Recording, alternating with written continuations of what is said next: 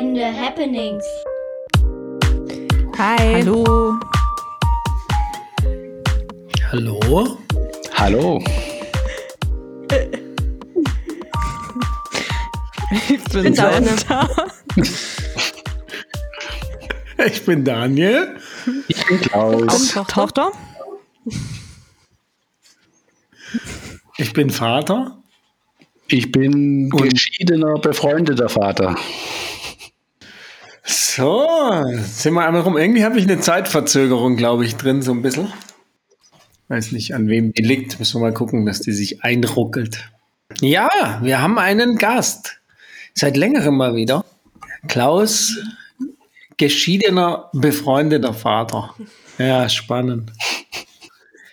Klaus, von wo aus äh, hast du dich eingeschaltet? Du hast ja mehrere Möglichkeiten auf der Erde, um dich einzuschalten, oder zumindest in Europa. Im Moment bist du wo? Ich stehe in Stuttgart an meinem Schreibtisch und äh, freue mich, euch zu sehen und zu hören.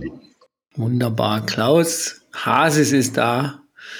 Äh, Uncertainty ist mein Geschäft, hast du gerade gesagt in unserem kurzen äh, Vorgespräch. Deshalb hat es auch damit geendet, unser Vorgespräch, und ging gleich rein. Sag doch ganz kurz, hast du unseren Podcast schon mal gehört? Ähm, und was sagt er dir? Selbstverständlich. Ich, meine, ich habe schon das Gefühl, zur, zur Familie zu gehören irgendwie. Okay. Das ist spannend. Und dann, bevor wir da jetzt anknüpfen, das interessiert uns natürlich. Wir müssen uns noch überlegen, welche Rolle würde ich da rein adoptieren. Aber sag doch noch ganz kurz was zu dir als Person, was wir wissen müssen oder was die Hörer wissen sollten über dich. Ganz kurz ist immer sehr schwer. Äh, ich werde in zwei Monaten 66, da kommt einiges zusammen. What? Ich habe zwei Töchter, Katharina 26, Julia, Tochter müsste ich jetzt sagen, äh, wird am Montag 23. Ähm, ich habe schon alles Mögliche gemacht. Ich bin jetzt hypnosystemischer Coach. Ich begleite extreme Teams, auch extreme Familien, Unternehmerfamilien und Unternehmer. Habe mich mindestens sechsmal im, im, im, in meinem Leben neu erfunden.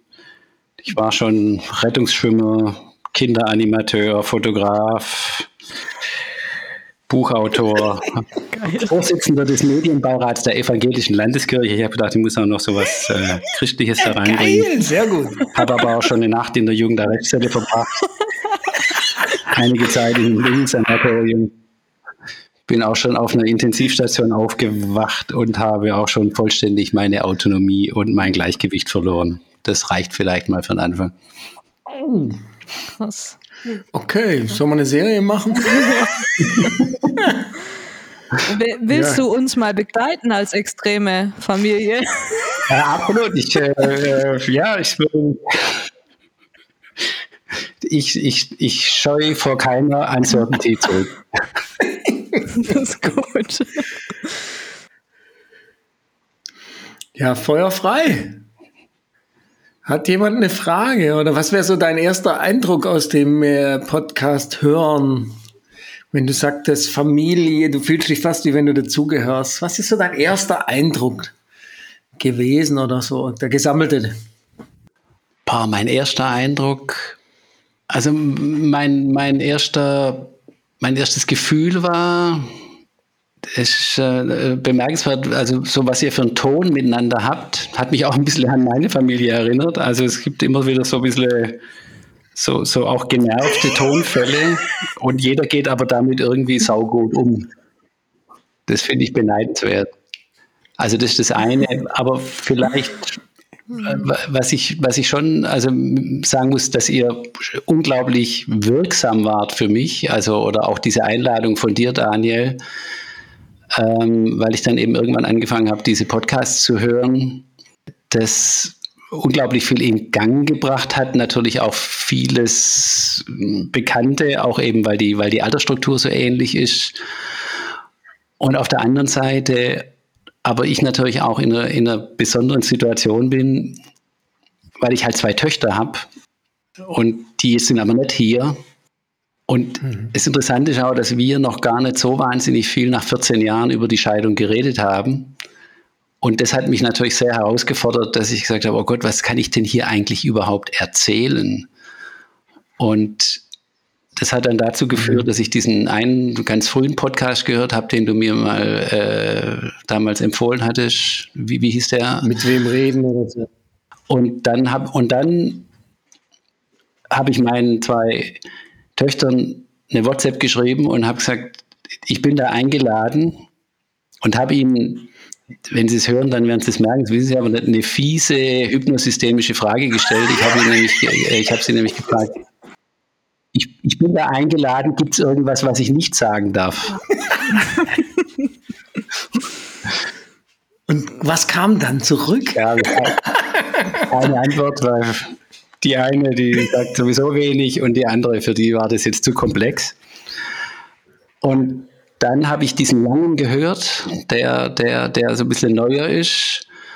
Das hat mich dann schon so geflasht, dass, dass ich den Impuls hatte, meinen zwei Töchtern eine, eine Sprachnachricht zu schreiben und zu sagen, ja, hier ist euer Vater und der hat diese ganzen Podcasts gehört und der ist sehr bewegt und der wollte euch fragen, ob ihr vielleicht Lust hättet, vor meiner Aufzeichnung mit mir zum ersten Mal über die letzten 14 Jahre zu sprechen.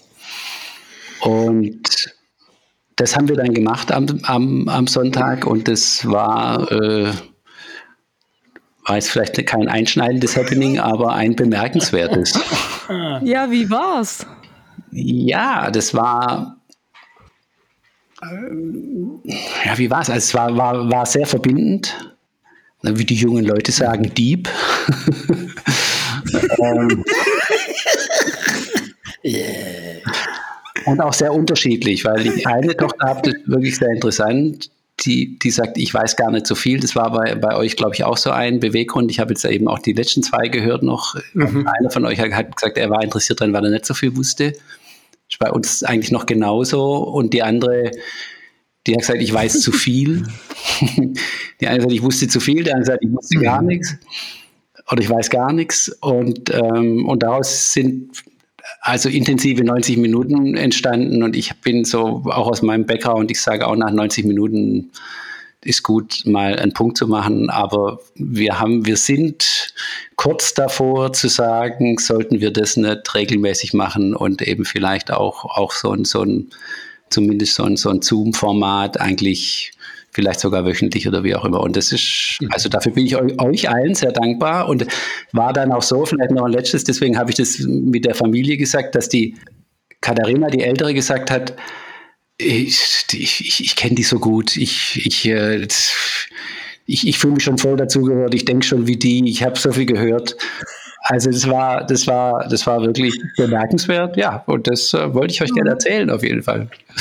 Aber ja, also ich finde jedes Mal cool, das so zu hören, wenn man dann halt hört, dass Leute darüber ins Gespräch kommen und vor allem jetzt halt so in so einem besonderen Fall auch noch, sag ich mal, nach 14 Jahren irgendwie, dass ihr dann anfangt, darüber zu reden und so.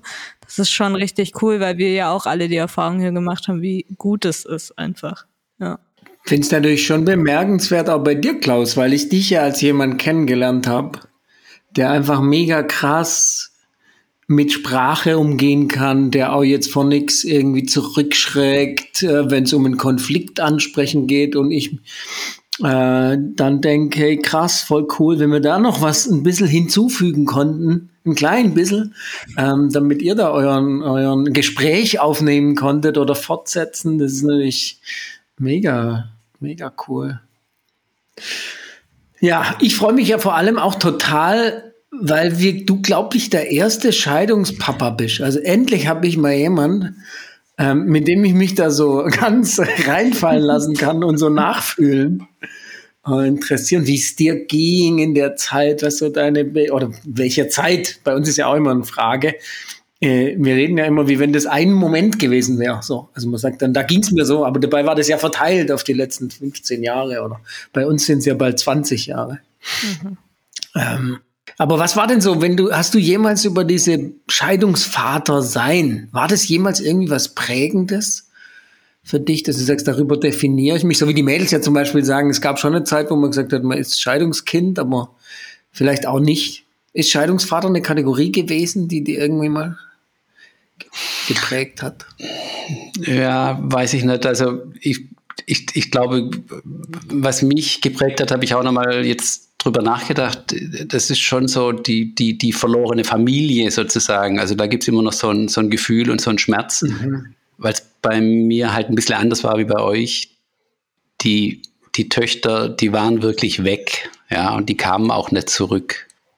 Mhm. Und, und wir haben am Anfang so ein Wechselmodell gemacht, was, wo ich quasi nach zwei Jahren so erschöpft war, weil es so, ich mich so allein fühlte und war nebenher auch noch Geschäftsführer von, von einer Company mit 100 Leuten und, und dass ich dann irgendwann gesagt habe, es geht nimmer. Und an dem Zustand hat sich dann eigentlich auch ganz lange nichts geändert. Ja, und insofern äh, ist das schon was, was schwierig ist. Und ich habe auch, als du so drüber geredet hast, glaube ich, im letzten Podcast oder im vorletzten, was, was du gelesen hast während der Pubertät und so weiter, da ist mir nochmal klar geworden, ich hatte überhaupt keine Kapazität. Ich war so tatsächlich, ich rede ja immer als hypnosystemischer Coach bei anderen von Problemtrancen. Und ich habe jetzt nochmal gemerkt, wie in welcher wahnsinnigen Problemtrance ich selber war. Ich war zu gar nichts in der Lage. Ich war ich hatte nur damit zu tun, äh, irgendwie zu überleben und, und war, auch, war auch gleichzeitig so ein kleines bisschen, ja, besessen ist vielleicht zu viel, aber, aber, aber so wahnsinnig drauf aus, eine neue Familie zu organisieren und, und, und irgendwie wieder eine Familie zu haben. Und da würde ich heute sagen, das hat mich schon auch ja, abgehalten davon, vielleicht, vielleicht noch mehr mich mit den mit den Töchtern zu befassen, wobei die auch nicht erreichbar waren. Also es war so ein, es war so ein, so ein, so ein Teufelskreis. Aber äh, insofern war es schon für mich eine lange, eine lange schmerzhafte Entwicklung. Und ich, ich mache ja heute so hypnosystemische, auch ja, so Traumaauflösungen, die, die, die ganz, ganz schnell auch gehen und habe jetzt so das Gefühl bekommen, oh, da also einfach durch diese, durch diese, durch diesen Impuls hier mit euch was zu machen. Ah, ich bin vielleicht immer auch noch ein bisschen traumatisiert, das habe ich gar nicht gemerkt, ja. Dass da immer noch so ein, so ein bisschen so ein, so ein fast so ein chronischer Schmerz ist, der sich so langsam jetzt auflöst tatsächlich. Und, und auch, ich bin jetzt auch in einer besonderen Phase, insofern ist es ganz, ganz schön hier, nämlich dass ich jetzt also schon vor dem Podcast zu meinen Töchtern gesagt habe, ihr seid auf einmal so nett zu mir, ich weiß gar nicht warum, ja. Okay. Und dann haben die gesagt, ja, du hast was dazugelernt. Das ich, es kann doch nicht sein, irgendwie, dass ich so viel dazugelernt habe. Also es ist schon interessant, dass sich jetzt eben eigentlich zum ersten Mal so ein Fenster öffnet, wo wir tatsächlich in so einen noch gedeihlicheren Dialog kommen. Und ja, da habt ihr einen Anteil dran. Da bin ich euch dankbar dafür. Also ich weiß ja, was das so, also ich weiß es nicht, aber ich habe schon öfter gehört, aber spätestens jetzt würde ich an eurer Stelle mal fragen, was dieses Hypno, Hypno-Ding da ist, mit Trancen und so, aber ja, genau, können wir auch noch Pro vertagen. Nee, Problemtrancen, ich habe es mir hier schon aufgeschrieben für meine Recherche hinterher. Aber okay. Hier ist der Profi man will ja, wenn man mit Leuten dann über sowas redet, mindestens ein bisschen was wissen, damit man auch weiß, was man nachfragen kann. Aber okay, dann machen wir es jetzt so. Uncertainty. Problem draußen. Was ist das und was macht ein Hypno-Coach? Ja, also äh, das ist ganz, ganz interessant eigentlich, dass, dass es heute Heute wird so ein bisschen eigentlich unterschieden zwischen Hypnose und zwischen, zwischen Trance und Hypnose so, das ist so teilweise ja auch so ein bisschen das Ding, wo irgendwie da der große Hypnotiseur, Hypnotiseur irgendwo steht und, und dann äh, macht der eine Induktion und dann passiert irgendwas. Genau das machen wir nicht, sondern, sondern ich unterstütze Leute darin zu gucken, was hypnotisiert euch denn gerade im Alltag äh, und in welcher Trance in welche Trance versetzt ihr euch eigentlich? Also wir werden ja praktisch alle oder, oder wir hypnotisieren uns praktisch alle stündlich, sekündlich selber und, und jeder Eindruck, den wir haben, weil das Wesentliche eigentlich die, die Aufmerksamkeitsfokussierung, also die, die einfachste Trance ist die, wenn ihr vorm Fernseher sitzt oder irgendwie in, in, in irgendwas, was komplett oder auch lest und es läuft jemand vorbei und ihr merkt es nicht. Das heißt, da, da seid ihr dann von dem Bildschirm, von dem Buch, von dem Spiel, von irgendwas, seid ihr hypnotisiert, ihr seid in der Trance. Und wenn halt, ähm, keine Ahnung, ich halt entdecke, dass meine, mein Partner ein Verhältnis hat, dann ist die gesamte Aufmerksamkeit auf diesem, auf diesem Fakt und ich kann gar nicht mehr denken, ist aber genauso, was weiß ich, der Mieter, der Mieter, der Vermieter äh, kündigt mir oder ich höre, dass meine Tochter vom Fahrrad gefallen ist oder irgendwas. Also das sind immer Aufmerksamkeitsfokussierungen, die hier eine große Erregung machen im, im präfrontalen Kortex, also da so im, an der Stirn. Und damit ist Feierabend erstmal. Und, ähm, und die Idee ist eigentlich, von einer Problemtrance in eine Lösungstrance zu kommen und da Menschen auch zu unterstützen, dass ihnen das relativ schnell gelingt oder dass sie eben in den Zustand kommen, wo sie den vollen Zugang zu ihren Ressourcen haben. Und in der Rückschau denke ich, Mama mia, da gab es Zeiten, da hatte ich überhaupt keinen Zugang zu meinen Ressourcen. Aber das heißt, es sind dann immer konkrete Probleme, die, mit denen die dann zu dir kommen? Oft nicht oder ich arbeite oft arbeite dann mit Führungskräften, die kommen wegen was ganz anderem zu mir und mit einem Seitensatz sagen die dann, ja, da habe ich manchmal außer Verdauungsprobleme und, und dann gehen sie, sind die wieder ganz woanders. Oder sagen irgendwie, ja, schön, dass wir da sind, aber äh, ich war jetzt gerade heute Morgen beim Arzt und habe ich das Bewusstsein verloren, als der mir Blut abnehmen wollte, aber ist kein Problem, lass uns über unser Ding reden. Und dann angle ich mir einen Auftrag. Manchmal klappt es und manchmal klappt es nicht, weil es oft halt Sachen sind, die, die sehr viel mit, mit, mit ihrer Leistungsfähigkeit, mit ihrer, auch mit ihrer Soul Energy zu tun haben. Also Burnout heißt ja einfach nur, ich bin zu viel on fire sozusagen. Also ich, ich habe ich hab ähm, irgendwelche Sachen, die mir gar nicht so klar sind.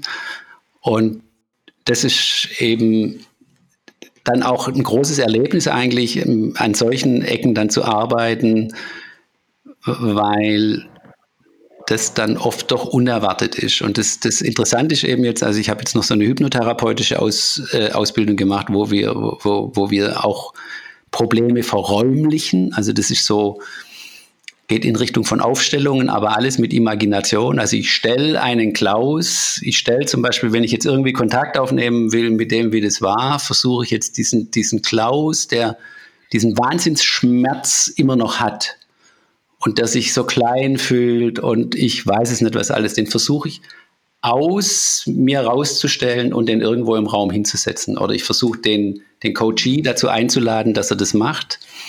Und durch diese Verräumlichung kommt wahnsinnig viel in Bewegung. Und das ist wie, wie, wie Umräumen im Kopf. Wenn man so alte, alte Möbel umstellt, dann findet man da ist ein Haufen Schmutz und, und, und Staub dahinter. Das kann man wahrscheinlich größtenteils wegkehren. Dann findet man oft aber überraschend irgendwie auch noch einen Kugelschreiber, den man schon 20 Jahre gesucht hat. Und auch noch irgendwie ein kleines, ein kleines Spielzeugmaskottchen, was einen immer begleitet hat. Und, und auf einmal ist dann, also mit dem Schmutz, der, der ist weg, muss sich überlegen, wie man, den, wie man den entsorgt. Und bei dem Maskottchen, das hat dann aber vielleicht auch nochmal was mit einem Schmerz zu tun, den man aber auch vergessen hat. Und so kommt dann was in Bewegung. Und das Interessante ist halt, und das ist das Schwierigste, dass die, das Konzept dahinter ist, das, was vor 20 Jahren mal schnell gekommen ist, das kann selbst 20 Jahre danach auch wieder schnell gehen. Also das ist, das ist eben, und das ist eigentlich das Schwierigste, weil wenn Leute kommen und sagen, das habe ich schon seit 20 Jahren und ich, ich, ich bin halt so und es geht auch nicht mehr weg, dann das kurzfristig aufzulösen ist möglich, Und dann kommt es aber oft zurück, weil die Leute sagen, das kann ja gar nicht sein. Das tun wir wieder, kommt, kommt wieder rein. Und, und das ist eigentlich das Wichtigste, diese, diese Zuversicht zu geben, was schnell gekommen ist irgendwann mal, kann auch jetzt wieder schnell gehen. Deswegen reden wir auch nicht, vielleicht das letzte nochmal, reden wir nicht von Teilen, sondern von Optionen. Weil Teile klingt ja so, als ob das wäre halt irgendwie dieser verletzte Klaus von damals, der ist irgendwie ist ein Teil von mir, mein verletztes Kind, mein innerer Skeptiker. Das sind so Verallgemeinungen, die werden uns gar nicht gerecht. Ja? Also der Gunter Schmidt, der sagt, wie ein Kind, willst du mich beleidigen? Ich habe Tausende. Ja? Weil, weil so wie du auch vorhin gesagt hast, Daniel, das, das Erleben, ich, es gibt nicht einen Entscheidungsvater, es gibt, gibt, gibt Hunderte sozusagen. So ist eben auch das mit dem inneren Kind und diesen einfachen Konzepten, das ist sehr gefährlich und es geht eigentlich immer darum, direkt in das Erleben zu gehen. Zum Beispiel bei mir erinnere mich an den Moment, wo ich da irgend, äh, an irgendeinem Computer irgendeine E-Mail aufgemacht habe und irgendwas gelesen habe. Und, und der, der damals reingekommen ist, der konnte oder kann, muss ich noch ein bisschen rausfinden, kann auch schnell wieder gehen. Also wir haben das ja tatsächlich gerade erlebt, Klaus. Du hast ja uns da so hypnotisiert mit der Operation, die da bevorsteht. Nane ist total jetzt nicht ausgewechselt, aber das hat voll gewirkt, zu sagen, die Heilung beginnt ja schon mit der Fahrt äh, Richtung Krankenhaus und nicht nach der OP muss ich mich erholen von der äh, OP, sondern die Heilung, die Operation ist Bestandteil schon der Heilung. Hat total die Dinge verändert. Mhm. Ähm, also es ist crazy, cool und äh, super dankbar dafür. Jetzt hast du gerade berichtet von, äh, von dir, wie du dich beobachtet hast. Wenn du jetzt so eine Situation zurückholen in welche würdest du denn da am liebsten jetzt gerne nochmal rein oder vielleicht auch in welche willst du gar nicht reingeraten? ähm, was sind denn so Erinnerungen an deine Scheidungsvaterzeit oder so? Gibt es da was, was du teilen möchtest, kannst? So prägende. Ich, ich, ich weiß nicht genau. Also ich, ich denke halt, es, es gab halt oft so ein Gefühl der Hilflosigkeit. Und, und ich glaube, das ist der große Unterschied. Da habe ich ein Gefühl, habe ich auch drüber nachgedacht, von wohlwollendem Neid denn, denn du als Vater hast es halt erlebt, dass die Töchter dann zu dir gekommen sind, ja. Und äh, ich habe mhm. es halt erlebt, dass sie nicht gekommen sind, ja. Und die, die Zimmer waren eben immer mhm. leer. Und es kam auch keiner. Und obwohl sie um die Ecke wohnen und so. Und, und es war einfach, es war einfach abgeschnitten und, und auch so ein bisschen, mm, ein bisschen feindlich und, und lag, mhm wahrscheinlich auch an mir, aber es war, war ein bisschen eine, eine verstrickte Situation und, und das, das war schmerzhaft, ja. Und ich muss sagen, ich könnte jetzt schon sagen, der Moment, ich glaube, es war am Sonntag, ich weiß gar nicht, am Samstag oder Sonntag, mit den zwei Töchtern da zu sitzen und, und so das Gefühl zu haben, das hat ein, ein, jemand von euch auch gesagt, das fand ich auch nochmal ganz interessant. Ich weiß nicht genau, Senta oder Daphne, wer es war von euch, dass ihr so eine, irgendwie, ich weiß nicht mehr genau, so eine Kernfamilie seid oder so, oder so ein Teilkern von Familie seid, ja. Das, das habe ich eigentlich jetzt zum ersten Mal äh, äh, wiedererlebt oder vielleicht überhaupt erlebt. Das war schon sehr, sehr, sehr, sehr besonders. Mhm. Da fällt mir ein, wir haben ja immer das Thema, dass die beiden sich gar nicht mehr an die Zeit erinnern, bevor, also an die, diese Familie damals, das war ja auch eine Familie. Erinnert ihr euch dran? Redet ihr darüber jetzt? Oder, oder gibt es da so Punkte? Oder ist es bei dir, also ich muss selber bei mir gestehen, dass es mir echt, da, da ragen nur noch so äh, tiefgreifende Dinge raus oder auch vielleicht so belanglose Momentaufnahmen wie ein Urlaub oder was, wo man nur weiß. Aber so an dieses Gefühl, wie war es eigentlich damals, äh, verheiratet zu sein mit, mit jetzt eurer Mutter und äh, wie haben wir als Familie gelebt, fällt mir brutal weit weg. Hast du da noch so? Fragst du, fragst du mich jetzt? Ja, dich, ja.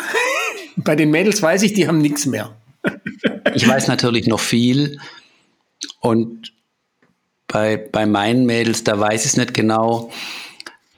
ich habe halt auch jetzt drüber nachgedacht, bevor wir uns da getroffen haben, äh, um was geht es eigentlich jetzt in diesem Gespräch oder in weiteren Gesprächen. Und das hat sie fast ein bisschen überrascht, dass ich gesagt habe, ja, um was geht es denn eigentlich? Es geht ja darum, dass unsere Beziehung in Zukunft noch weiter wachsen kann. Und das hat sie fast ein bisschen überrascht, glaube ich, aber es ist auch eben auch so meine Erfahrung bei allem, was man anguckt, dass man immer sagt, okay, also wofür machen wir das jetzt eigentlich und, und um was geht es eigentlich? Und ich, es geht eigentlich in erster Linie immer um Zukunft. Und, über, und naja, um Vergangenheit geht es nur so weit, erlebtes Leid zu würdigen. Ja, das ist schon, das ist schon wichtig, aber das muss man dann vielleicht auch tatsächlich jedem da noch mal ein bisschen selbst überlassen. Insofern haben wir da jetzt noch nicht hingeguckt. Wir haben ja auch erstmal, wir haben erstmal quasi so ähnlich wie bei uns die Frage, wie habt ihr angefangen? Also äh, ging es jetzt um dieser Bewerbung oder ging es um äh, sich hinsetzen und das Mikro anschalten oder so? Also eigentlich waren wir sozusagen, der, Ital, der, Ital, der, der Lateiner würde sagen, im Statu nascendi. Mhm. Aber ich, ich habe kurz eine Frage, zum einen zum Verständnis und zum anderen, weil ich glaube, dass vielen Leuten helfen würde. Ähm, also du hast ja gesagt, dass deine Kinder dann nicht mehr zu dir gekommen sind und ihr auch, glaube ich, kaum Kontakt hattet, soweit ich es verstanden habe. Die Frage wäre für mich, wer hat wann wie diesen Schritt gemacht, dass man wieder sich erstmal näher gekommen ist, nicht in dem Punkt, wo ihr jetzt gerade seid, das ist ja, war ja jetzt, ist ja jetzt ein neuer Abschnitt sozusagen nochmal, aber wo war das davor mhm. schon, dieser mhm. erste Impulsschritt? Wie ging das? Wie war das für dich? Ja, also die Katharina und die Julia würden das sicherlich nicht so krass beschreiben wir waren schon immer im Kontakt äh, und sind, haben auch dann ab und zu mal Urlaub gemacht miteinander. Aber es war eigentlich immer so ein Gastzustand mit relativ pissigen Perioden, wo die, wo zum Teil auch ich verzweifelt versucht habe, mit irgendwelchen Damen zu überzeugen, die aber überhaupt nicht gut ankamen. Und das war eben schwierig. Und, und als ich dann schlu am Schluss mit einer Italienerin ankam, die kein Deutsch sprach, da hat dann auch erstmal, oder haben es eigentlich beide gesagt, mit der reden wir nicht, weil, und auch Englisch, smart, smart, nein, kommt überhaupt nicht in Frage, ja. Also das war einfach ein langer Weg. Ich meine, der, der Vater, der ist halt vielleicht irgendwie auch ein bisschen ungewöhnlich und, und, und, auch, und auch herausfordernd. und ich habe mich schon tatsächlich die letzten, also das ist mir auch nochmal klar geworden bei der, bei der Befassung jetzt äh, hier zur Vorbereitung, dass die, 14, die letzten 14 Jahre, das waren die Jahre, in denen ich mich schon nochmal ganz auf eine ganz andere Reise begeben habe. Und das, was du vorhin beschrieben hast, Daniel, mhm. so wie du mich heute auch so ein bisschen kennst, das war ich vorher auch nicht. Da war ich schon irgendwie auch, auch ein, ein krass ungemütlicher Typ und, und auch eben gar nicht so richtig in Einklang mit mir selber. Und, und ich, ich bin ja dann eben auch, das war auch 2007, das war aber und aus meiner Sicht da hatte meine, meine Frau sich schon in jemand anders verliebt und ich bin dann irgendwann auf der Intensivstation aufgewacht mit, mit einer Hirnhautblutung und, und, und das war lebensbedrohlich. Mm, das, das war dann so ein Auslöser, wo irgendein Teil von mir gemerkt hat, naja, also jetzt ist so krass die inneren, mhm. die inneren Spannungen und die, und die, und die inneren Inkongruenzen, wie man als humanistischer oder als, als äh, personenzentrierter äh, Psychologe sagt, dass ich dann eben angefangen habe, und es war ein langer Weg bis heute, zu gucken, wie, wie kann ich versöhnlicher sein? Und über das Wort denke ich auch immer, immer nach. Eigentlich müsste man auch sagen, vertöchterlicher sein, weil in der, bei dem Versöhnlichen ist ja der Sohn drin. Ah. Ähm, und es geht ja, ging ja eigentlich um eine vertöchterliche äh, Beziehung, ähm, die, die hat sich entwickelt eigentlich über die, über die Jahre. Der Prozess, den du jetzt gerade beschrieben hast, auch dass du dich nochmal verändert hast und so, War das ein bewusster Prozess von dir dann zu sagen, ja, ich muss mich da verändern oder ist es so passiert praktisch? Also wie bewusst war das, ist die eigentliche Frage. Ja, ist, eine interessante Frage ist ja die, ist das Bewusstsein entscheidend? ja, also wie bewusst war das? Äh, die Frage ist ja, was ist mit dem Vorbewussten und, und, und wer entscheidet eigentlich über, über das, was wir, was wir tun? Und, und die moderne Neurobiologie, die geht ja schon davon aus, dass es sehr viel, sehr viel unbewusste Anteile sind, die, die da ein Stück weit übernehmen. Und es war so ein es war so eine Mischung. Also ich glaube, ich, und das ist, glaube ich, das trifft es auch gut, weil man es oft eben gar nicht genau sagen kann, was kam da so von innen und hat so alte Wünsche von mir und ich weiß es nicht, äh, alles Mögliche in Gang gesetzt, ja. Also auch, auch so die spirituelle Seite von mir, die, die mh, mm, eigentlich immer da war. Also ich schon irgendwie eben auch, auch vor dem Abi schon, schon ähm, für, die, für die Kirche Kinderarbeit gemacht und so. Also Kinderarbeit, Kinderanimation gemacht. Also ich glaube, es war, war, so eine Mischung aus, und ich glaube, es ist ein schönes Beispiel für diese, diese humanistische Psychologie, die, die, der Maslow, den kennen wir immer, aber der Carl Rogers und, und, und die ganze Bewegung da bis hin zu Milton Erickson und so, die sind alle, ja, kommen alle aus der humanistischen Psychologie. Die sprechen eben von dieser inneren Inkongruenz, die dann eben ganz viel Energie oder, oder Bewegung erzeugt. Und so würde ich es eigentlich bei mir auch beschreiben. Die, die, kurze Zwischenfrage, die weiß ich nicht, ob du die beantworten kannst oder nicht. Ähm, glaubst du, dass der Mensch einen freien Willen hat? Naja, wenn wir jetzt. Ja, komm, das ist eine ja, ist, berechtigte ist Frage. Legitim, ist legitim. Ich, da, da, ich weiß nicht, ob ich dazu was Kompetentes sagen kann. Was ich halt, was ich halt, also wovon ich halt überzeugt bin, und das hat mich extrem verändert, auch zum Beispiel in meiner Führungsphilosophie und auch in dem, wie ich dann geführt habe danach, ist, dass jeder Mensch eine positive Entwicklungsrichtung hat und dass er eigentlich an Wachstum interessiert ist und an Lernen und an Entwicklung.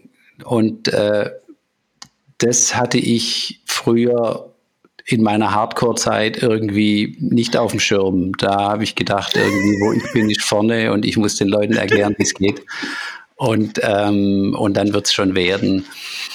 Und insofern glaube ich schon, in, in, inwie, inwiefern das jetzt Wille, freier Wille oder sonst was ist, dazu kann ich nichts sagen. Aber das ist was, was mich krass verändert hat, auch in Bezug auf, wie geht man mit Menschen um und, ähm, und traut man ihnen was, traut man ihnen was zu. Und das ist mir fast wichtiger, ja. Für, also ich beschäftige mich super viel mit der Frage, gibt es das Böse in der Welt, ja. Und, und ich habe so eine Tendenz, eigentlich das nicht gibt, sondern es gibt nur irgendwie Lösungsversuche, die vielleicht manchmal ungünstig sind. Also beantwortet jetzt nicht ganz deine Frage, aber vielleicht so wie man hypnotherapeutisch auch an, äh, arbeitet, da arbeitet man immer leicht am Anliegen vorbei. Im Thema verfehlt, aber mit, mit voller Absicht. Und mit Erfolg, zielführend. Ja. Ich fand es mega spannend gerade. Ich habe ja auch das Gefühl gehabt, ich war jetzt ohne, dass der Körper das groß signalisiert hätte bei mir. Das ist ja schon krass mit deiner Hirnblutung da. Aber dieses Gefühl, in der Ehe ich nicht ganz ich gewesen zu sein und danach mich erst wieder entdeckt habe und äh, diese Entwicklung eigentlich begonnen hat. Und für mich war stark das Gefühl, ich komme zurück zu dem, der ich eigentlich mal war. Ich habe mit Klamotten wieder wie damals ein bisschen wilder angezogen, wieder Gitarre gespielt und so. War das bei dir auch so was, wo du anknüpft hast? Oder war das eher wieder so ganz neu erfinden oder eher mehr neu erfinden als anknüpfen? Das weiß ich gar nicht. Das kann ich, kann ich gar nicht so sagen. Kann ich, kann ich nicht so sagen, weil ich, ich irgendwie schon das Gefühl habe, mein Leben hat sich immer organisch weiterentwickelt. Mhm. Und ich habe halt, also mein, meine, ein, meine einzige, einzige, einzige, ja, also Kriterium, mein einziges Kriterium ist eigentlich, wie viel Energie habe ich verbraucht. Und ich sage immer, ich hätte früher, ich würde alles wieder so machen, aber mit weniger Energieverbrauch.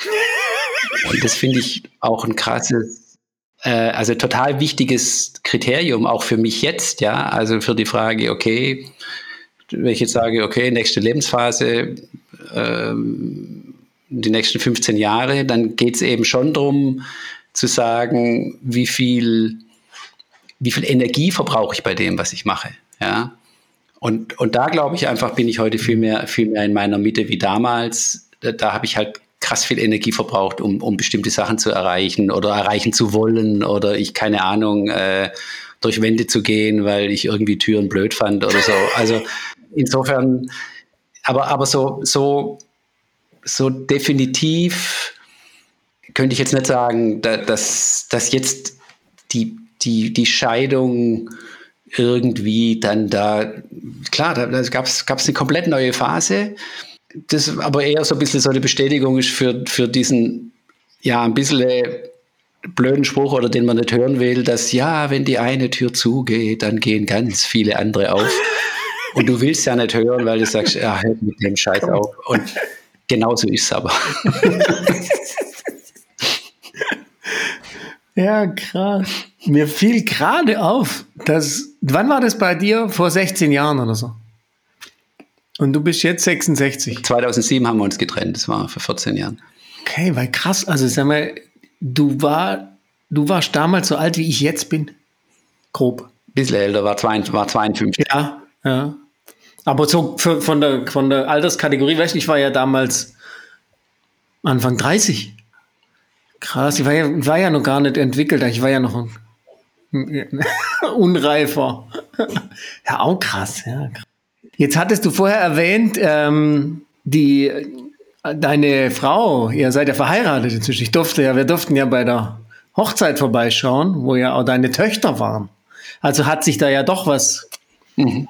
entwickelt. Reden die miteinander inzwischen? Und äh, wie war denn so dieses Moment dann, wo du gemerkt hast, hey, die ist es jetzt, also egal wie die damit umgehen, die wird es jetzt bleiben. und aber das hat noch nicht ganz gefunkt. Wie, wie, wie ging es dir damit? Weil ich erinnere mich auch so dieses Vorstellen von Ahne und so. Und ja, kannst du da noch was teilen? Das war, das war, das war ein ganz langer Prozess, weil, weil wir ja auch, auch da, ist ja auch ganz interessant, dass ich mir wieder was ausgewählt habe, was halt wieder vollständig außerhalb von der Norm ist und im Grunde halt auch irgendwie nicht zu einer gescheiten Familie führt, obwohl ich das immer gerne wollte. Und, und auch, also falls man irgendwo an so Standzeichen glaubt, ist ja der Krebs eigentlich total häuslich und Familienmensch und so weiter. Bin mir aber auch nicht sicher, wie weit das stimmt, aber habe schon in Teilen da, da so eine Sehnsucht. Habe aber dann eine, eine, jetzt auch eine Frau geheiratet und habe gesagt, okay, komm, du behältst deinen Namen, ich behalte meinen Namen, du behältst deinen ersten Wohnsitz in Rom, ich behalte meinen ersten Wohnsitz in Stuttgart und dann gucken wir mal, was daraus wird es ist natürlich dann auch für, für Kinder erstmal, hä? Das, was, was ist denn das für eine, für eine Konstruktion hier und, und, und was bedeutet das für uns und, und, und wie gehen wir jetzt eigentlich damit um? Also da gab es so dieses, hier, das ist jetzt unser neues Nest und da sind wir jetzt und wollt ihr hierher kommen und so, das, das gab es nicht. Das ist irgendwie Teil von meinem experimentellen Leben, weil ich immer, ich beschreibe das immer so, dass, dass ich das Konzept des experimentellen Lebens habe, dass ich halt immer wieder irgendwas Neues ausprobiere und dann halt dafür auch wieder Lösungstrancen entwickeln muss, damit es gut wird.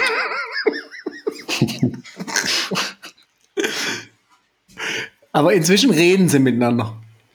Ja, die reden miteinander es ist halt auch, auch interessant, weil, weil schon jetzt der, also eine, eine, eine, eine blonde, sehr hübsche Italienerin, erstmal blond ist ungewöhnlich und, und dann eben, eben eine, eine, eine Südländerin, die, die auch vielleicht auch mit Emotionen auch noch ein bisschen anders umgeht.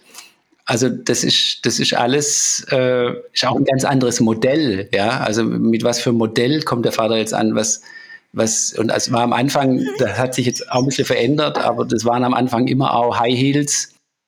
Ähm, und, und halt Fashion ist einfach wichtig, wobei sie da viel, viel entspannter geworden ist.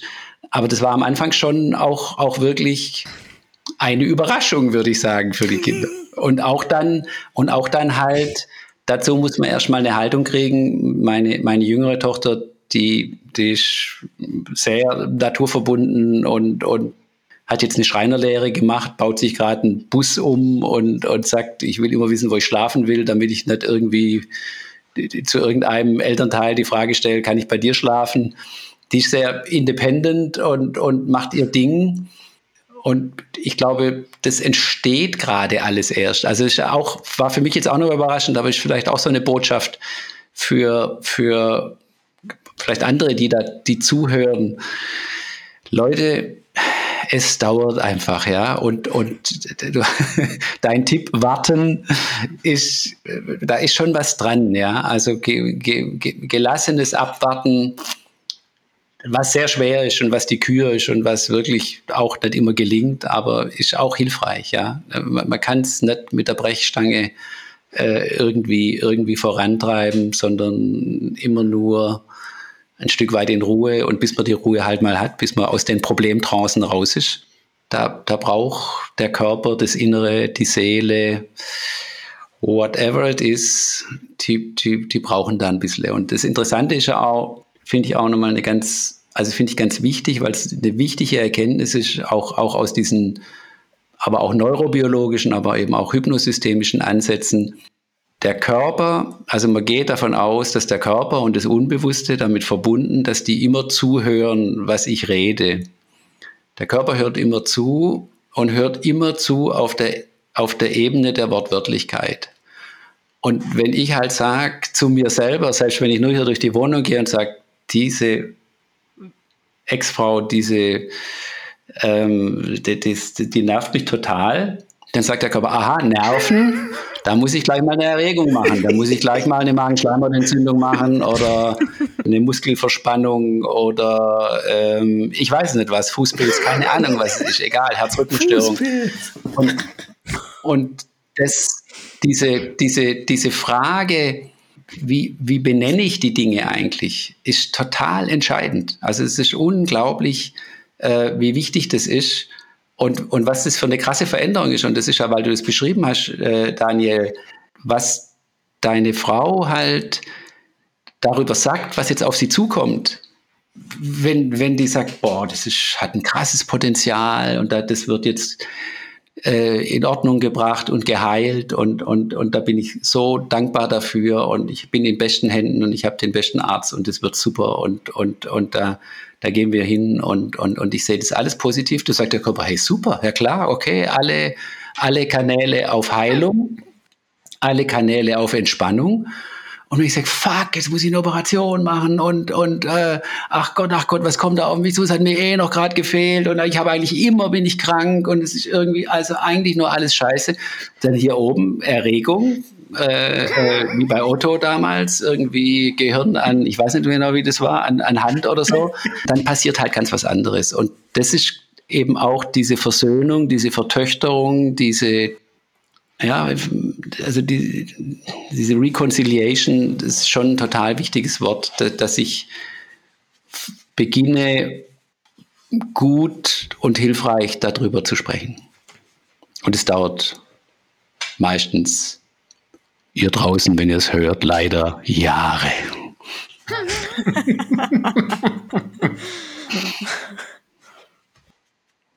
Daphne, du hast noch gar nichts ja, gesagt. Genau ich muss hier immer aufpassen, weil unten ist jemand Neues eingezogen und der bohrt jetzt gerade.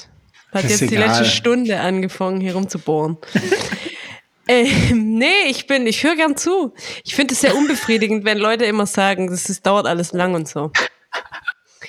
Und ich muss auch sagen, ich fand die Frage schon berechtigt von der Santa vorher, ob das eine bewusste Entscheidung war oder ob das, also ich finde, manchmal nimmt man das ja auch so wahr, es muss sich jetzt was verändern, weil so kann ich nicht mehr weitermachen aus meiner einfach so. Und manchmal ist es ja schon so zu sagen, du, das ist jetzt eine Eigenschaft, die gefällt mir gar nicht, die muss ich jetzt ändern, so. Wie was ich meine? Also, zu wissen, es muss sich was ändern, aber nicht wissen, was, ist was anderes, wie zu sagen, das Problem habe ich, das muss ich jetzt irgendwie bewältigen. So. Ja, ich wollte auch nicht drum rumreden. Also das war jetzt, glaube ich, so ein bisschen auch die Frage zu sagen, ja.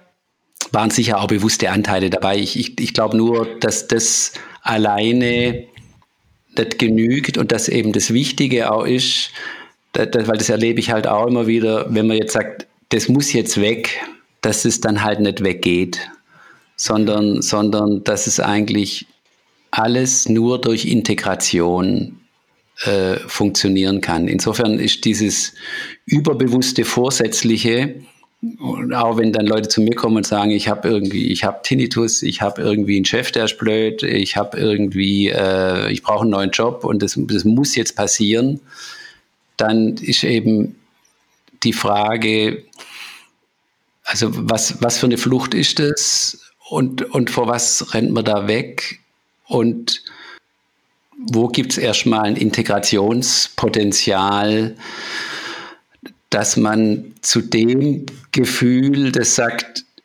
es muss jetzt alles anders werden oder es muss jetzt weg, dass man, dass man da erstmal sagt, okay, dass man nicht sagt, okay, jetzt gehen wir, okay, und wir, wir laufen ganz schnell weg, weil dann, dann ist es nicht mehr da. Äh, also das wird nicht helfen, sondern dass wir sagen, welcome. Willkommen, du Gefühl, dass sich das verändern muss. Lass uns mal Kontakt miteinander aufnehmen und lass uns mal drüber reden. Was gibt es denn für gedeihliche Lösungen, wo der präfrontale Kortex da vorne nicht in Erregung ist?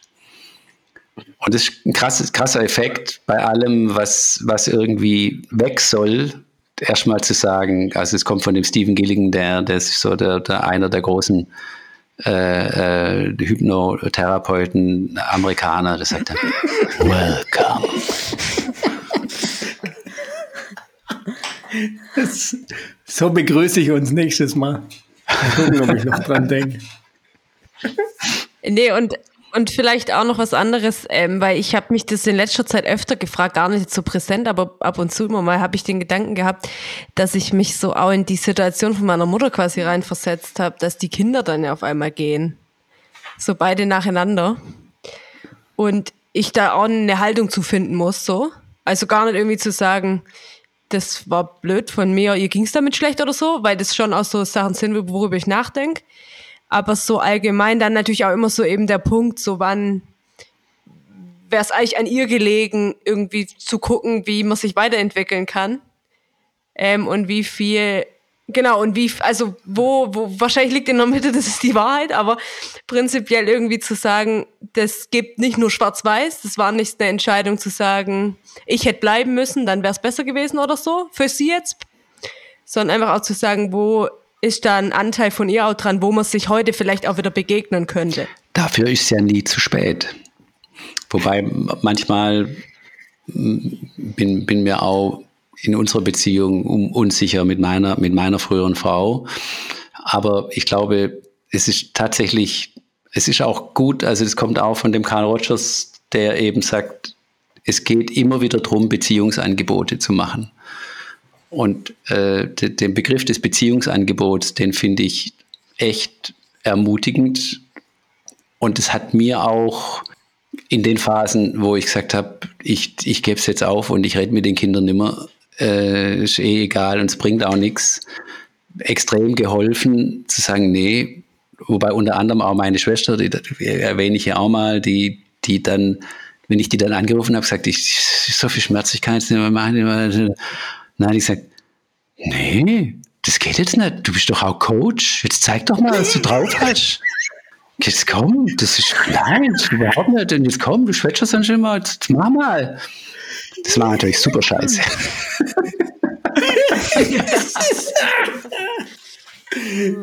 Also Beziehungsangebote, glaube ich, egal.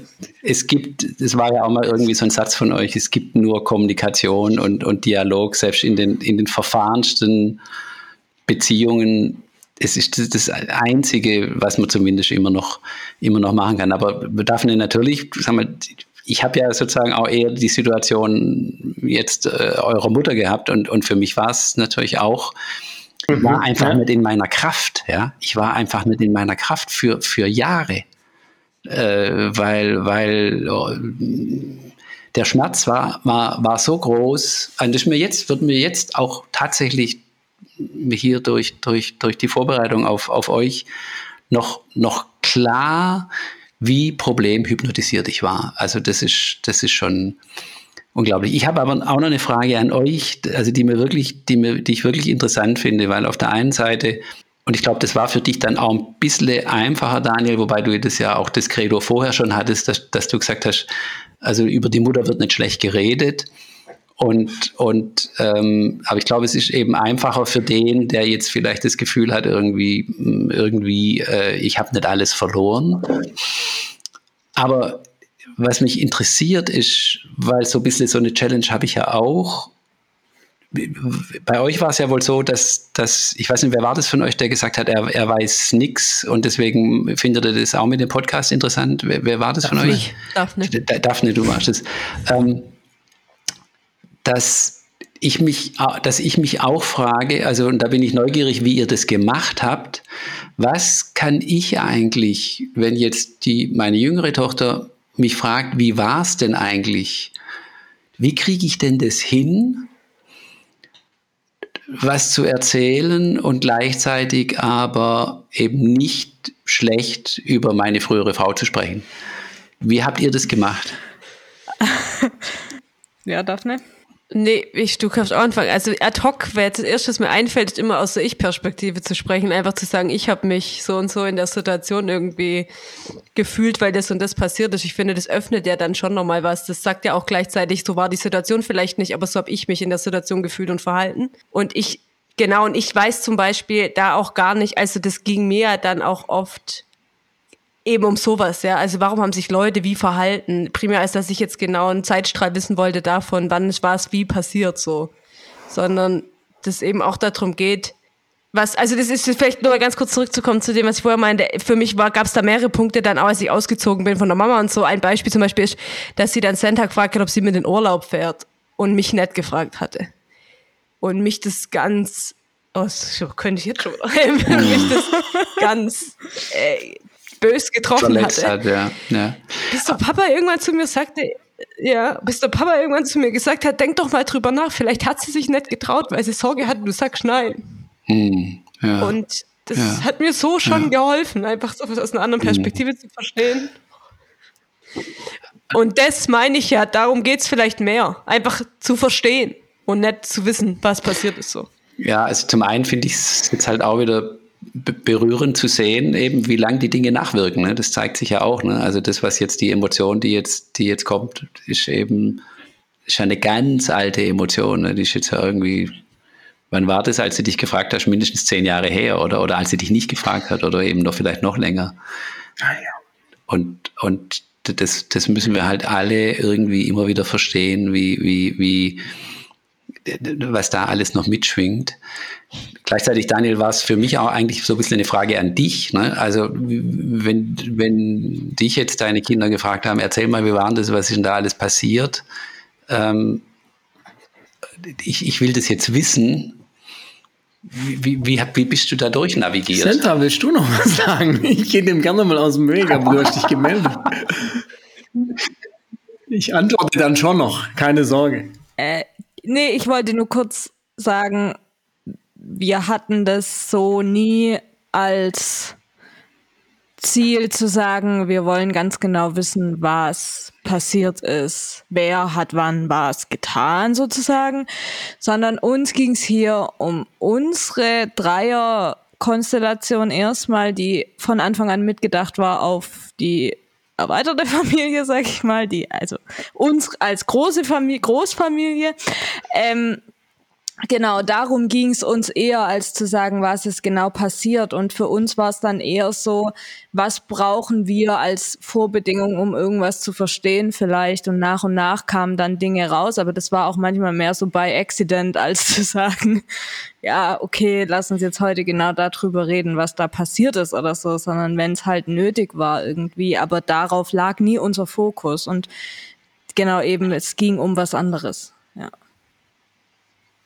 Wie würdet ihr eure Dreierkonstellation bezeichnen? Was, was, äh, wie, wie, wie, wie nennt ihr diese Teilfamilie oder was ist das?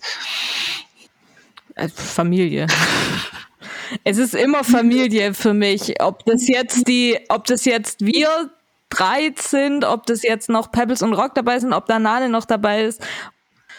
Ähm, und ich würde das auch gar nicht so krass, glaube ich, unterscheiden. Es geht halt nur manchmal eben ja, ich, und das ist witzig, weil in den letzten Folgen vom Podcast habe ich da nämlich auch nochmal drüber nachgedacht, weil wir da oft, also das Ganze jetzt nochmal so Revue passieren haben lassen, so ein bisschen, die Frage dann auch immer war, ja, okay, wir als Dreier-Kernkonstellation dieses Podcasts und dann noch mit der, mit der erweiterten und was ist es dann überhaupt? Ja, okay, letztendlich ist alles Familie so. Aber manchmal muss man es dann halt für sowas hier differenzieren irgendwie, weil es sonst nicht logisch ist, aber trotzdem ist es Familie ich habe eben gut zugehört und ich bin da eben auch neugierig und, und, und ja, will auch noch was lernen für, für, für meine oder unsere Kernkonstellation, Dreier, irgendwas, erweiterte Familienfamilie oder so. Familie, Familie. Ja, ja, spannend. Also ich sag mal, für uns war es schon, wir waren dann, ich hätte geantwortet auf die Frage, wer wir sind, ist Tochter, Tochter, Vater. Einfach. Und das sind ja auch Dinge, die sich jetzt nicht geändert haben. Ähm, das war ja vorher auch so. Also durch die Trennung und Scheidung hat sich daran erstmal nichts geändert. Dadurch, dass Rock und Pebbles dazu kamen, ändert sich daran auch nichts. Deshalb hätte ich jetzt intuitiv gesagt, wir sind äh, Tochter, Tochter, Vater. Und das sind wir natürlich schon vor allem in diesem Podcast, aber ich merke, meine auch das zu spüren in den letzten Monaten, Wochen erst, dass das sich jetzt rausbewegt aus dem Podcast und so eine eigene Identität nochmal bekommt. Gar nicht was, was das andere kleiner macht, sondern einfach nochmal hinzukommt. Und das ist ein Riesengeschenk. Hätte ich auch nie gedacht, dass das geht. Oder gar nicht irgendwie, das war gar nicht, ich hätte mir es ja gar nicht vorstellen können, dass ich es wollen, ich weiß es nicht. Du weißt genau, was ich meine, glaube Aber ich habe einen ganz spannenden Punkt für mich dabei, hast du da angepiekst. Also der erste Impuls war, ja, warum sollst du denn nicht nichts Schlechtes über die, äh, deine Ex-Frau sagen?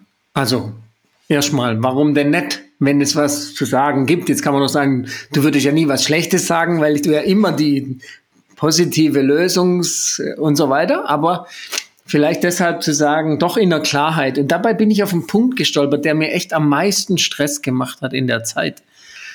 Und zwar war das, ich sehe sie ja schon kritisch, äh, meine ehemalige Frau. Und jetzt vielleicht gar nicht in Bezug auf heute, weil ich habe heute keine Beziehung zu ihr, aber die Zeit, wie ich sie damals erlebt habe, auch wie ich sie als Mutter erlebt habe, war ja schon Dinge, wo ich sage, ich würde mir eine andere Mutter für, für die beiden wünschen. Ich würde mir andere Beziehung wünschen. Und das dann, das war echt ein richtig krasser, übler ich weiß gar nicht, da bin ich auch schuldig geworden, weil ich oft den Eindruck hätte, ich müsste Ihnen jetzt noch deutlicher sagen, ihr habt recht. Sie behandelt euch nicht gut, das ist nicht gut. Jetzt, ich konnte selten irgendwie auf so eine konkrete Handlung beziehen, deshalb war das vielleicht auch, habe ich gar nicht genau hingeguckt, weil ich aus dem raus wollte. Aber dieses eher pauschale, Mutter ist ein Arschloch oder was, das habe ich nicht gelten lassen. Hm. Aber ich habe, glaube ich, auch dann mich nicht so weit geöffnet, dass dann da, wo es konkret nötig gewesen war, ihnen auch zu bestätigen, eure Gefühle sind da richtig. Und damit ringe ich auch noch ein bisschen. Und gerade das war so mein Impuls, als du mich gefragt hast. Das ist jetzt mehr auf mhm. damals bezogen, aber vielleicht seid ihr gerade ja auch in so einer Phase, wo das losgeht. Und darüber offen reden. Ich, mein, ich kenne ja deine Töchter so ein bisschen. Mhm. Und vom Alter her, glaube ich, könnten die das. Ja, ja, klar, die, die, also das hat eben auch lange gedauert, die, also bis sie überhaupt mal mir gegenüber in der Lage waren zu zeigen, dass sie zu der Mutter auch eine Distanz haben, ja, also eine, eine, eine, eine gute Distanz sozusagen. Das hat, das hat äh, sehr, sehr lang gedauert und, und daran habe ich aber auch gemerkt, dass, dass, dass sie erwachsen werden, ja, dass sie sagen, okay, der, der Vater hat seine Plusses und Minuses und die, und die Mutter hat es auch. Und ich glaube, das ist ein wichtiger Punkt, um dann da ein, ein, ein bisschen entspannter ein bisschen hinzuschauen und, und äh, an, an dem Punkt, an dem Punkt sind, sind wir jetzt und da habt ihr schon, da seid ihr schon deutlich weiter. Wir haben ja viele Ähnlichkeiten. Meine, meine Tochter studiert ja in Wien und, und, und ist auch so ein bisschen, macht auch ihren Master gerade, ist auch irgendwie Corona-mäßig so ein bisschen ähm, herausgefordert und, und sonst auch. Und, und äh, aber ich glaube, da ist, da ist viel, viel Potenzial und, und äh, also ist super viel jetzt, jetzt in Gang gekommen. Und also ich würde sie ja eigentlich gern mal auch, auch euch, euch viermal irgendwie äh, äh, äh, connecten, weil, weil, wie gesagt, die, die Katharina sagt, nö, ich, ich fühle mich denen schon so nahe. ja, voll gern. Ja, jederzeit, in jeder Form. Ja. Ich wollte noch kurz eins sagen zu dem, was der Papa vorher gesagt hat, mit dem Punkt, ähm, er hätte mehr sagen sollen und so. Ich weiß ziemlich genau, als kurz nachdem ich ausgezogen bin, glaube ich, war das, als wir gesprochen hatten. Und da hast du zu mir dann irgendwann gesagt, ja, dass du es voll und ganz nachvollziehen kannst, dass ich da ausgezogen bin und dass du die Gründe verstehen kannst und dass du deshalb mich verstehen kannst. Und das hat mir wahnsinnig geholfen, weil ich davor eher das Gefühl hatte, ich kämpfe den Kampf für mich und Daphne allein so ein bisschen aber habe halt kein Feedback bekommen und du wärst der Einzige in dem Fall gewesen, der das hätte geben können, weil du so nah dran warst. Es gab sonst niemand mehr. Ähm, trotz allem ist es jetzt nichts, wo ich sage, das war jetzt mega schlimm oder so, dass das nicht so war. Also völlig in Ordnung von dem Fall. Ähm, trotzdem glaube ich, dass es einfach geholfen hätte. Ähm, aber ich weiß nicht, ob es geholfen hätte, wenn der Impuls von dir gekommen wäre. Das ist, was ich sagen wollte noch. Mhm. Wenn du gesagt hättest, hey, hör mal zu, deine Mutter verhält sich hier gerade falsch. Ich weiß nicht, ob das geholfen hätte. Ich mhm. glaube, es hätte geholfen, wenn Anzeichen gewesen wären, entweder konkreter nachzufragen und dann in die Richtung, ich verstehe dich, ja, bla bla. Ähm, das, glaube ich, hätte geholfen. Aber von dir aus weiß ich gar nicht, ob das mhm. geholfen hätte. Mhm. Hat dir das jetzt geholfen? Mir? Ja.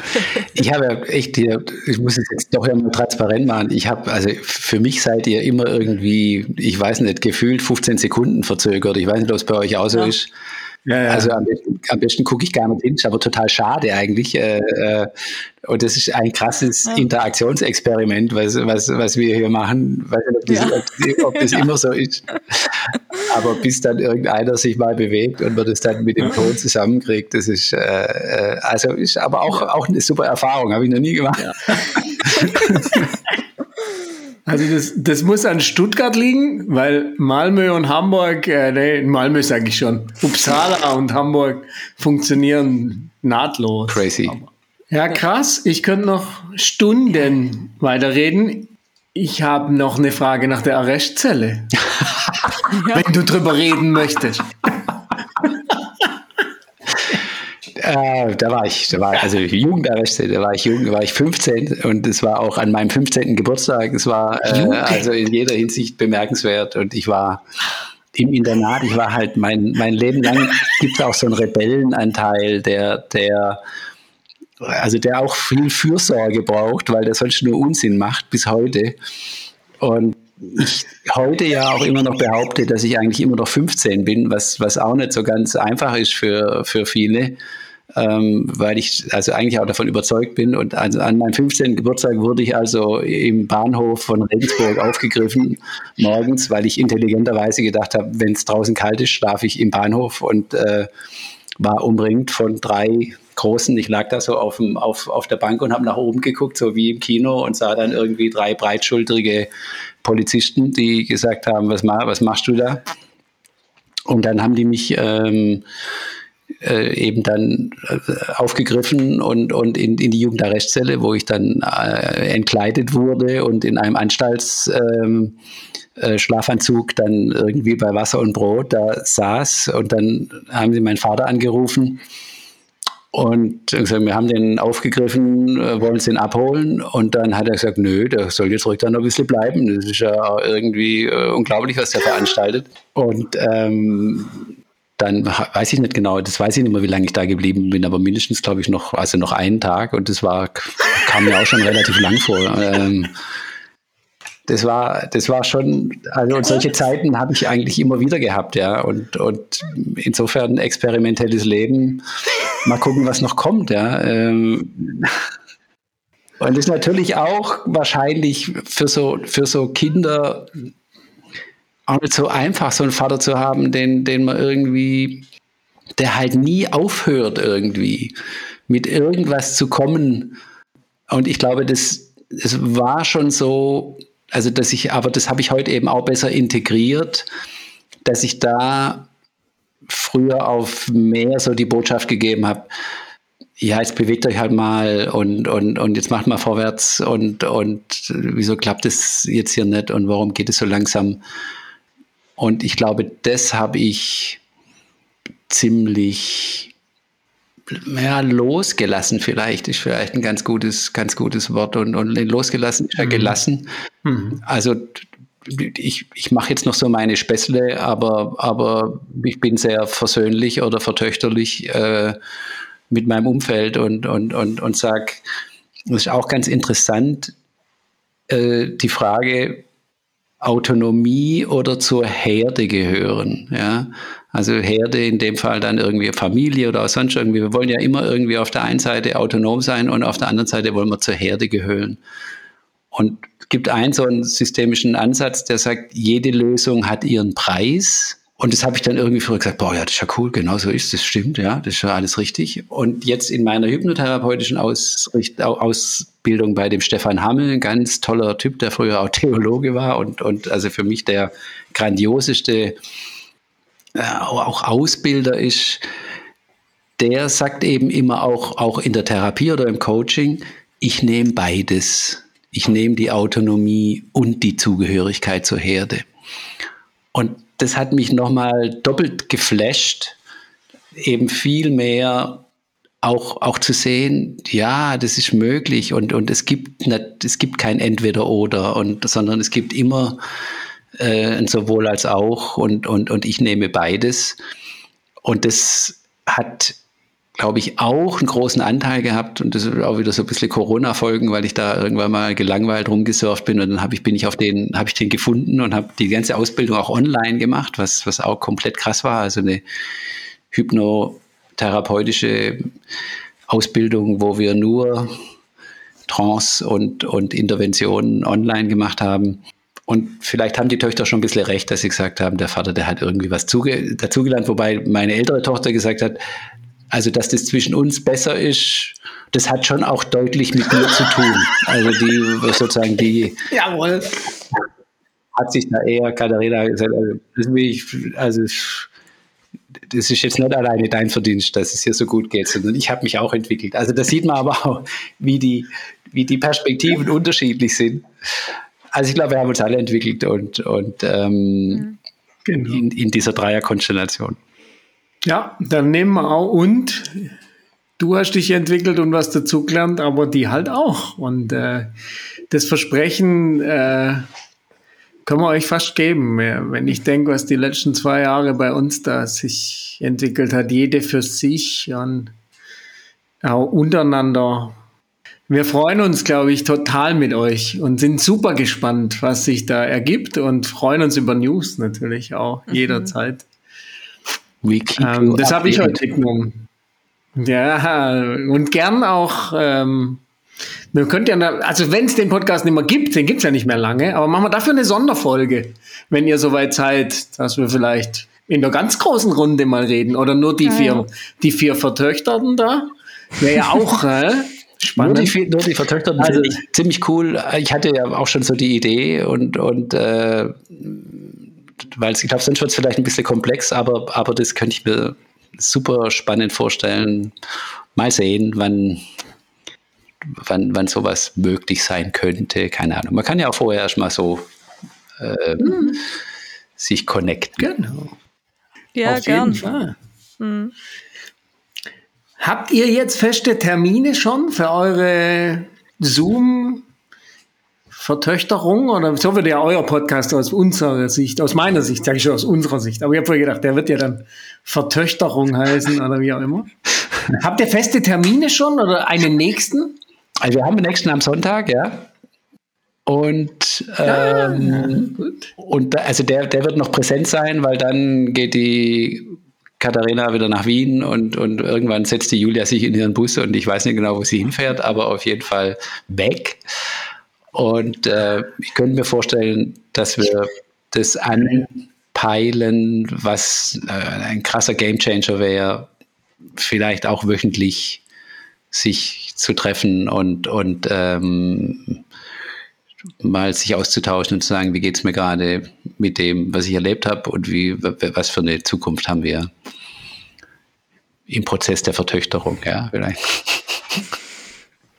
Ich wollte die Frage gerade schon stellen, äh, aber wenn sie je nach Norden fährt mit ihrem Bus und durch die wunderschöne Stadt Hamburg kommt, dann hat sie hier immer einen Platz. Äh, gell? Sagst Bescheid. Und falls sie ganz weit super, kommt, ja, ich glaube, sie will irgendwie nach Skandinavien. Na, also. Gibt's schon mal. Also die völlige Freiheit, sich jederzeit da bei uns zu melden. Was auch immer dann dran ist, ob eine Dusche oder ein Parkplatz oder beides oder einfach nur ein Gästezimmer, wo man mal nicht im Bus schlafen muss. Das äh, jederzeit, ja. Seid ihr glücklich? Ja. Ja. Ja, sehr. Und du, Papa? Sehr glücklich.